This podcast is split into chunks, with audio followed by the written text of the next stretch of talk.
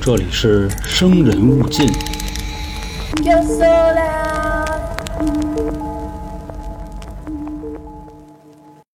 孟婆汤是否分六口？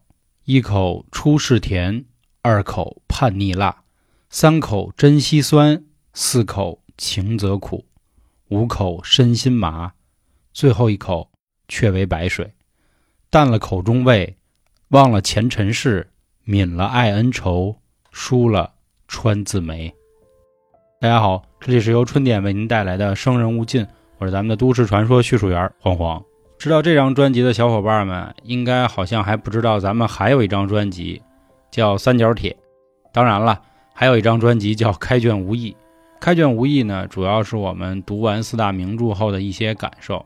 目前已经做了《水浒传》，现在正在做《西游记》，但不过这期上线之后呢，《西游记》也算完结了。后面要不要做三国，要不要做红楼梦，就看到时候的情况吧。为什么要说这个呢？《西游记》里最后出现的一个妖怪是玉兔精，而这个妖怪呢，和猪八戒又有着千丝万缕的关系。当然，具体的情况大家可以去听相关的节目。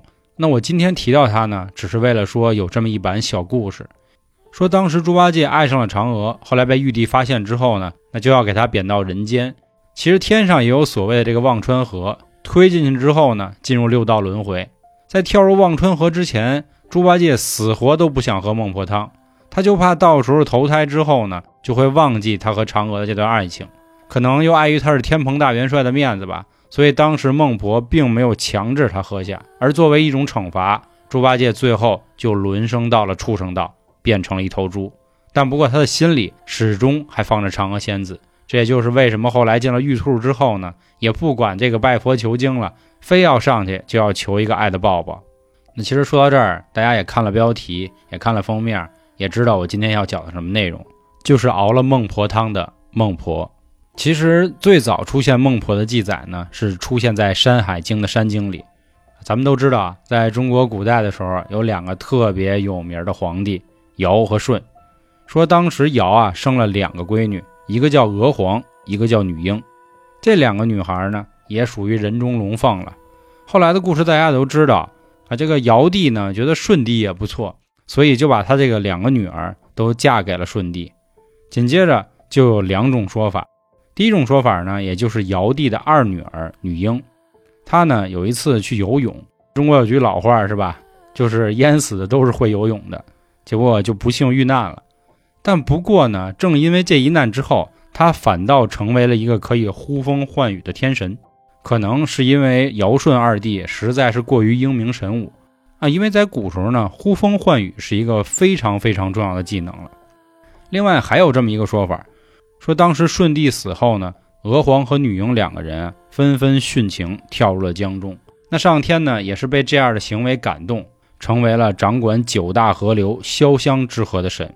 那其实说到这儿啊，大家听了半天，那这个孟婆跟熬汤又有什么关系呢？确实啊，其实到这儿都还没什么关系。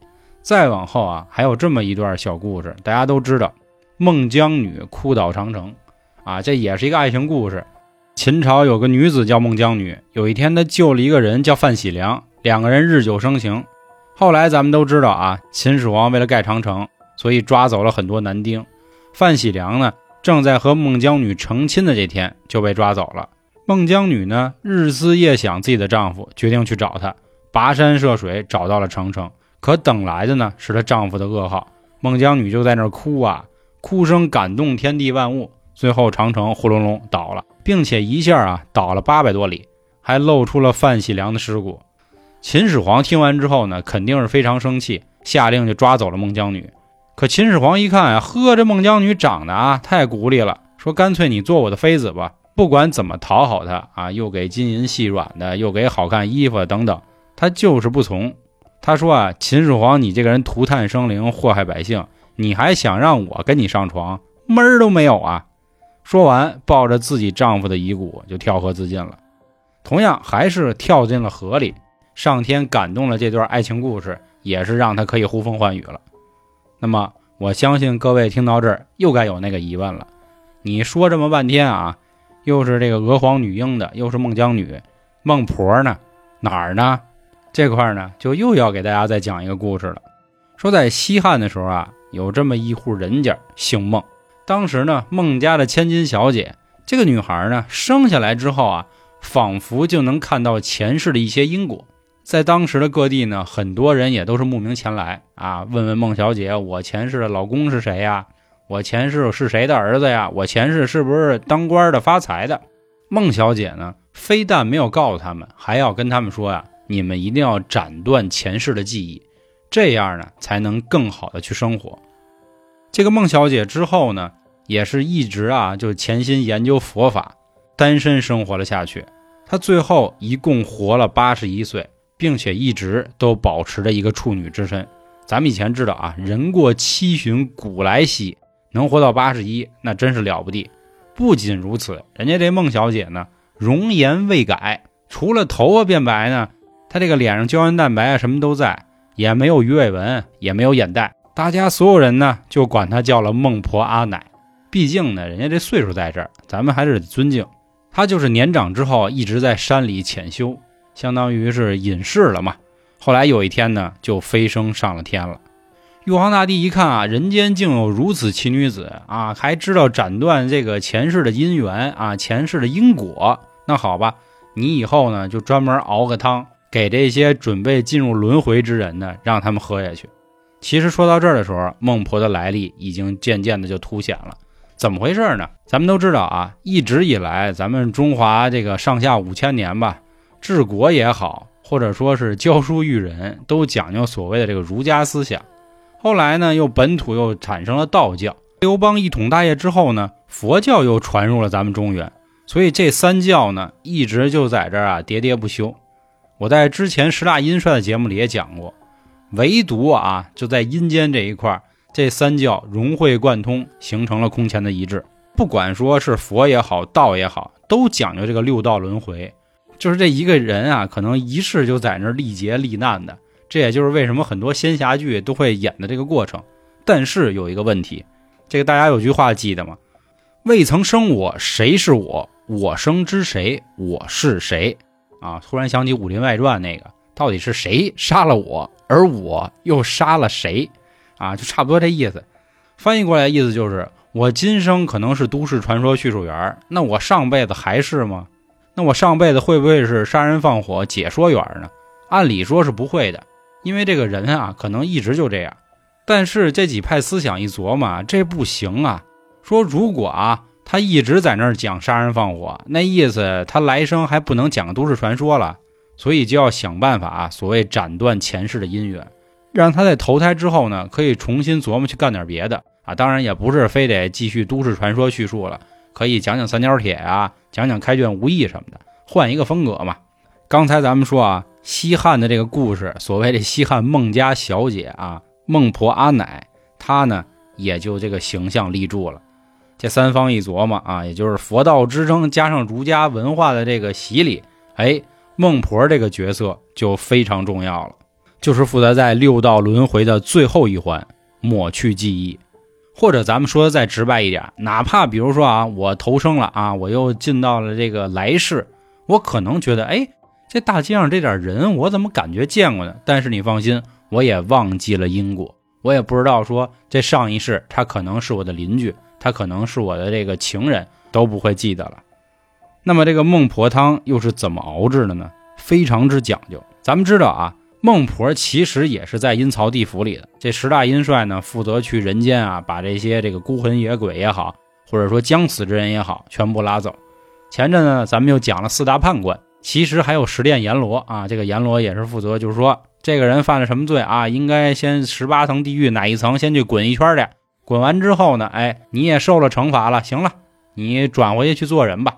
当然了，这话不严谨，是做人也好，做神仙也行，还是做个畜生，做阿修罗，做鬼等等吧，这一系列都是负责阎王评判的。那你在去的时候，你是不是就带着这些事儿？你心说干了，假设啊，我投胎成一只猪了，我还琢磨着当时我是因为浪费粮食，那不行，在最后要跳入六道轮回里，就要喝下这碗孟婆汤。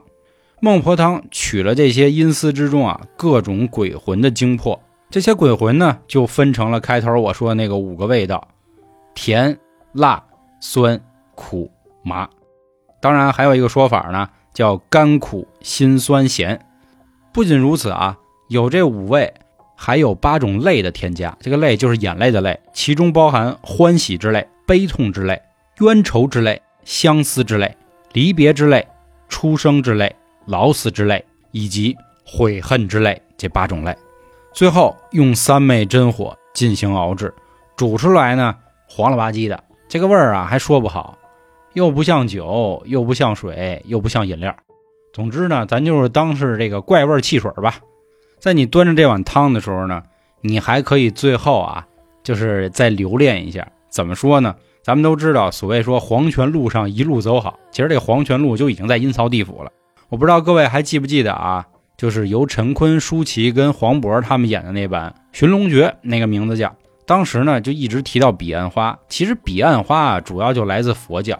这个花呢，有花无叶，或者说呢，有的时候啊，有叶无花，所以也有这么一个说法，叫彼岸花开，开彼岸，断肠草愁，愁断肠。看花毕竟是有花有叶啊，你永远只能看见一点儿你就说这事儿多凹槽，并且这个彼岸花呢是非常非常鲜艳的红色，就开在黄泉路的两侧，感觉有点像什么呢？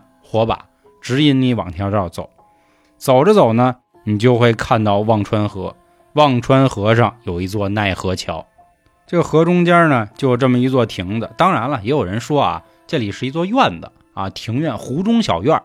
这个地儿呢，也就是孟婆负责熬制迷魂汤的地方。这不，人家手底下也有三个漂亮的小姑娘，孟姜、孟雍跟孟哥。其实这里的人物关系不重要，咱们只需要记住什么呢？就是你来到奈何桥之后呢，你还会看到三生石。三生石上记录着你前世的因因果果。我记得有一个杨幂跟赵又廷那电视剧叫什么来着？《三生三世》是吧？也差不多是这意思。你最后可以再看一看你的前世啊，你瞅瞅你当时都发生过什么？你怎么又沦落到了今天如此的地步？当然说这话有点难听，是吧？你喝下这碗孟婆熬制的迷魂汤，跳入忘川河之中。还有不同的说法，我就今天都给大家说了啊。有人说啊，如果你不喝汤行不行？行，那你就跳入忘川河，你就一直在河里游吧，累死你！啊，什么时候说真的是没有什么人开始投胎了啊，您才可以进入六道轮回？也有人说呢，你喝完了再往下跳，一样的，这块的细节都不太一样。还有比如说呢，这个奈何桥分三层，为什么呢？因为六道轮回咱们都知道嘛，上面俩，中间俩，底下俩啊。总之意思就都是说，你要喝了这碗孟婆汤。你才能好好的去转世投胎。那么咱们最后说啊，有没有说没喝孟婆汤，然后也没遭什么报应？就是别跟开头那猪八戒似的，是吧？我本来是爱上一个女孩，结果我为了能记住她，最后你给我弄一猪。有。那下面咱们进到最后一个故事。这个故事说啊，当时有这么一位歌妓叫兰蕊，这个姑娘啊，琴棋书画样样精通，长得也是异想之美。一般出现这样的女生呢，势必就会带来另一种爱情。这个爱情是什么？也就是所谓她的嫖客啊。这个嫖客呢叫葛生。咱们都知道以前啊，这个长得帅啊，甚至有点书生气的，大部分来说都是穷光蛋。这个故事也一样。葛生没钱，但是怎么办呢？我真爱兰蕊，哎呦，我难受啊，我日思夜想，可是我娶不来呀。以前啊也讲究一个赎身，那更没有了。这怎么办呢？蓝蕊也着急。结果呢，这蓝蕊还没坚持到把钱都洗出去的时候呢，自己一着急，人去了。葛生听到这样的消息，晴天霹雳啊！还读什么圣贤书啊？我连自己爱的人都保护不了，干脆我跟着你一块死得了。知道啊，人死之后呢，就要进入冥界了。当时阎王在那儿批他们这个案例，哎呦，自己都哭了，说太他妈感人了，这这。世间竟然有如此的爱情，我怎么啊之前没赶上过呢？说葛生，你他妈是条汉子，真的不用去什么十八层地狱，你现在赶紧啊，赶紧六道轮回啊，兴许呢还能再碰见蓝蕊。这葛生呢一看说谢谢阎王，那我这就去吧。走过黄泉路，来到了奈何桥，这时候看见呢这个桥头上摆着一碗汤，这汤呢闻着感觉还不错，说怎么着？我看这帮人都得喝，那我也喝吧。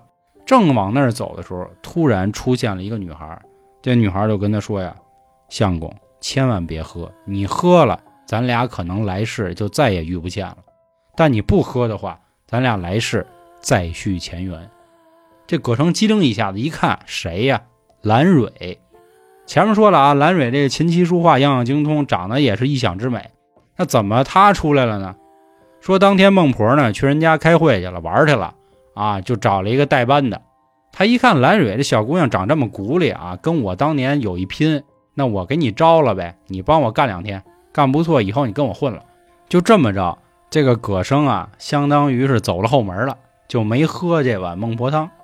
知道这事儿之后呢，说行，娘子甭管了啊，咱俩来世见，赶紧就跳下六道轮回。后来两个人确实又在来世相遇，成为了夫妻，就是有情人终成眷属。啊，其实今天跟大家讲关于孟婆的故事啊，呃，也有一点自己的小私心。一个呢是觉得大家最近对于中国这种神话故事来说还是比较喜欢的，还有一个就是咱们节目上线的时间基本上是二零零二年的年末了。这一年我们发生了太多太多的事情，也有太多太多的变故。我也都知道大家挺难的，我们也一样，工作、家庭、爱情。都有着不大不小的麻烦吧？那今天我的这期节目不知道算不算是一碗孟婆汤呢？那或者说我这算迷魂音吧？所以希望您听完这期节目之后，也可以忘记2022年的所有不开心，但是一定要记住2022年的所有的感动和欢喜。另外，你有什么想说的，或者关于感情的一些挫折问题吧，也欢迎您关注我们的微信公众号“春点”，里面有进群的方式。因为我呢，现在也在做相关的咨询，所以如果能帮助到您，那是最好不过的了。